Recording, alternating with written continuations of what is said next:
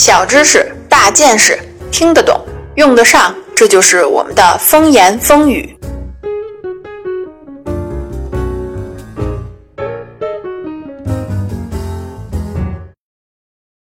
大家好，欢迎收听风言风语。本期节目呢，我们将继续古罗马和古希腊的话题。一般情况下呀，人们一想到古希腊、古罗马对于这个世界的贡献呢，不外乎呢就是民主啊、奥运会啊、神话这些方面。但其实啊，在古希腊罗马诞生的伟大事物呢，远远不止这些。比如我们今天要聊到的古希腊罗马在艺术文化上面的贡献。尽管呢，大多数人都认为所有的西方文化呀都发端于古希腊罗马。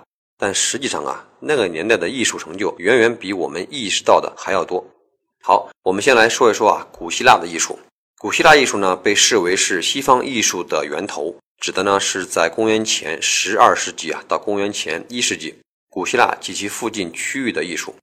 古希腊艺术不仅在当时的地区流行啊，而且呢还通过贸易影响了周边的区域，比如像伊特鲁里亚地区，在亚历山大帝国啊建立后啊。古希腊艺术呢就开始向东方世界传播。当时的艺术发展历程和古希腊的历史和社会发展有非常密切的关系。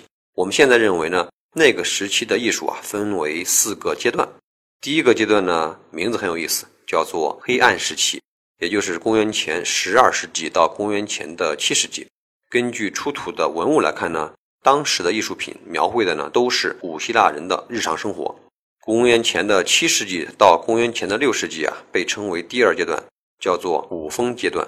古风早期啊，由于和东方的世界频繁交流，古希腊的艺术呢开始深受东方艺术风格的影响。到了后期呢，才逐渐形成了自己的风格。然后呢，就是第三个阶段，叫做古典时期。古希腊在波西战争结束之后啊，迎来了艺术发展的高峰时期，直到马其顿人征服希腊为止。最后一个阶段呢，就叫做希腊化时期，指的呢是从马其顿人征服希腊到埃及的托勒密王朝啊被罗马人征服的这段时间内，大致呢是从公元前的四世纪末到公元前的一世纪中叶。在这个时期啊，东方地区的古老文明和古希腊艺术呢相互交流、相互影响，城市的公共建设呀、雕刻艺术啊以及绘画都开始繁荣起来。我们先来说一说古希腊时期的公共建筑。在当时呢，公共建筑啊是市民们的主要社会活动场所，所以呢，城邦往往将大量的资源呢都用于修建公共建筑，比如像神庙啊、剧院、纪念碑啊、卫城建筑啊等等。在这些建筑当中呢，神庙在整个古希腊的建筑中占有重要的位置。我们知道啊，希腊的神呢喜欢到凡间里边找一个民女或者是帅哥。然后呢，生下一堆的半人半神的小孩儿，这个啊就导致希腊神话中的英雄呢，大都是半人半神。当时希腊的每一个城邦都有自己的守护神，比如说雅典的守护神呢，当然就是雅典娜；而斯巴达城邦呢，就是阿波罗和阿尔蒂密斯这对日月兄妹。古希腊人非常敬重他们的守护神，因此呢，神庙也是古希腊建筑的精华。最开始呢，神庙的建筑啊，还是比较中规中矩。只有普通的墙面，往后走呢，就逐渐的呀，把这个墙面用立柱所取代。所以呢，他们的建筑啊，都是柱子排排站。早期的希腊人呢，会在墙旁边树立两根柱子，这个呢叫做端柱式。后面呢，就演变成了正面没有墙体了，但是呢，直接放了四根柱子，这呢就叫做前廊式。再到后来啊，就发展成了前后柱式，也就是啊，建筑物的前面、后面墙面都取消了。全部用立柱代替，到了最后，大家能想象到，就叫做围柱式，也就是说啊，四周全都没有墙了，全部都是柱子。这种柱式的建筑方式啊，在古希腊时期呢，应用非常广。当时最为著名的三大柱式啊，分别就是多利克柱式、艾奥尼亚柱式和柯林斯柱式。那么解释一下，这三种柱子的主要区别呢，其实啊，主要是在柱子的顶端，也就是叫做柱头上面。多利克柱式的结构啊很简单，柱头呢就是一块板，而艾奥尼亚式的柱头上啊有两个小漩涡。到了柯林斯式的柱头啊，那就是一盆乱长的草，看上去呢非常的华丽。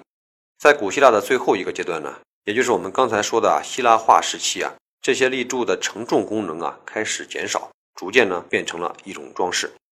据我所知，古希腊人不仅喜欢圆柱体，也喜欢画画。但他们不像古埃及人那样画在墙壁上，而是喜欢画在器皿上，所以能流传下来的器皿也是极为难得。的确如此，你所说的器皿上的画画啊，被称为古希腊平画。当时的陶器呢，是古希腊人日常生活使用的主要器皿，同时呢，也是作为商品来出口，所以啊，会在陶器上面呢绘制一些图案作为装饰。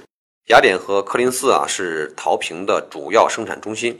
在公元前七世纪的时候啊，瓶画呢主要为东方风格，经常啊会出现埃及的兽首人身像，还有呢就是植物的纹理啊等等这些图案。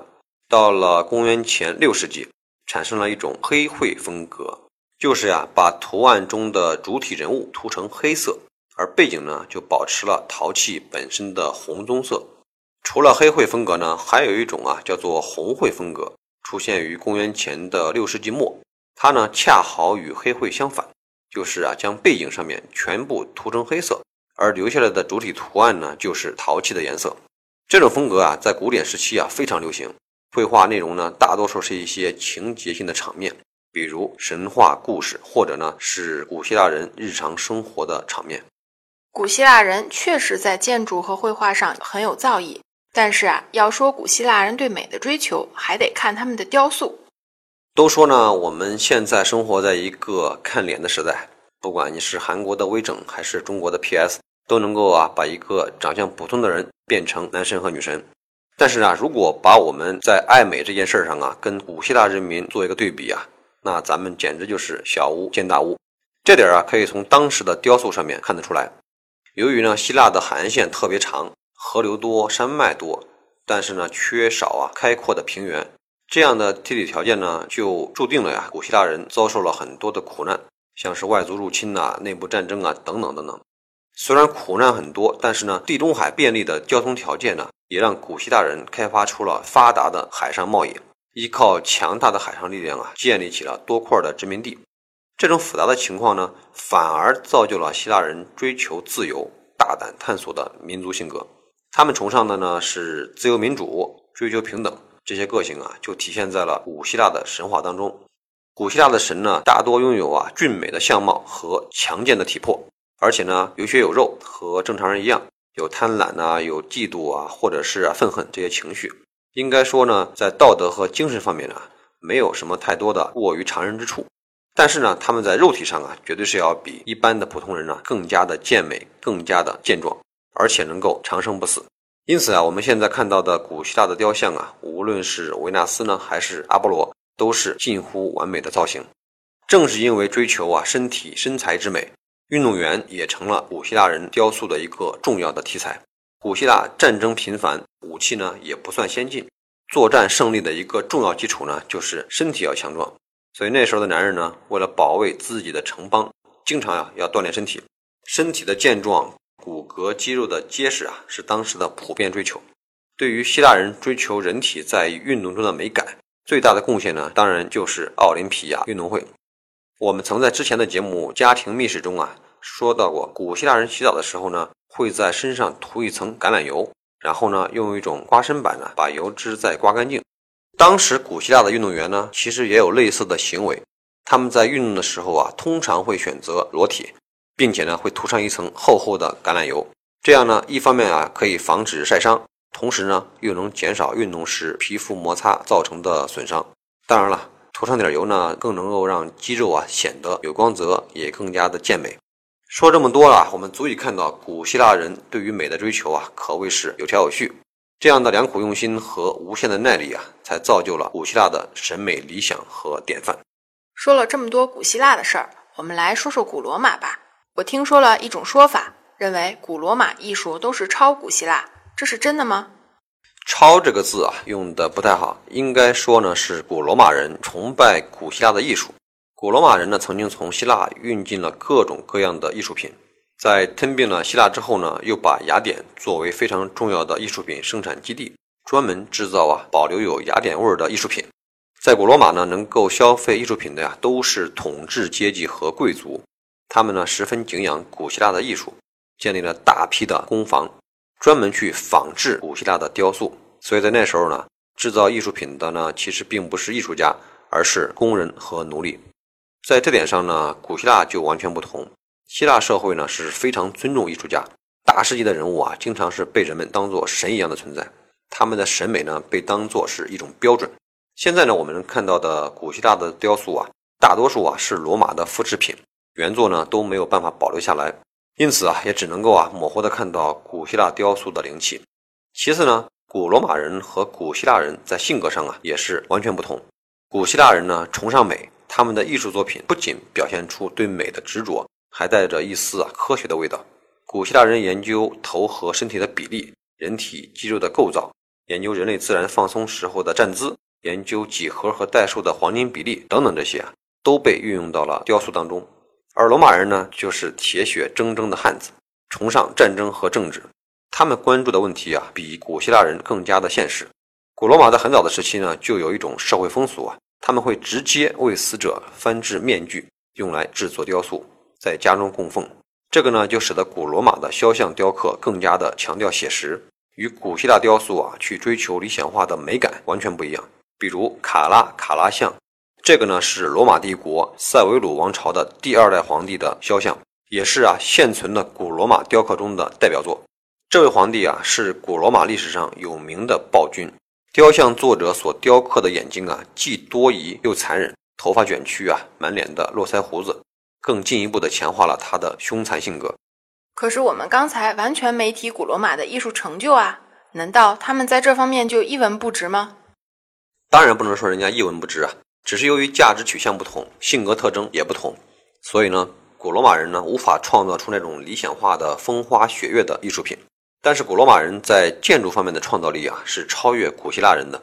古希腊建筑呢大多数用的是石料。古罗马人呢，突破性的，将混凝土作为一种新的建筑材料，结合古希腊的柱式、柱廊等元素啊，创造出了拱券和穹顶的建筑。所以要知道，柱式是很好，但是呢，只适合于古希腊的这种小清新。像罗马帝国的这种大场面呢，还是需要拱券。而拱券的升级版呢，就是穹顶。那个时候呢，最丧心病狂的穹顶建筑呢，就是万神殿，直径达到了四十三米。称霸穹顶界啊一千三百年。另外呢，古罗马人在壁画方面呢，也发展出了四种鲜明的风格。在技巧上面呢，也开创了线性透视啊和空气透视啊等等透视技法，并且将古典艺术和装饰艺术啊结合在一起，用壁画来装饰房屋内部，在视觉上啊扩大了房屋的空间。所以呢，罗马人当然不是不会创造艺术，只是呢，他们的艺术个性啊是鲜活的，是独立于希腊元素而存在的。好了，以上就是本期节目的内容。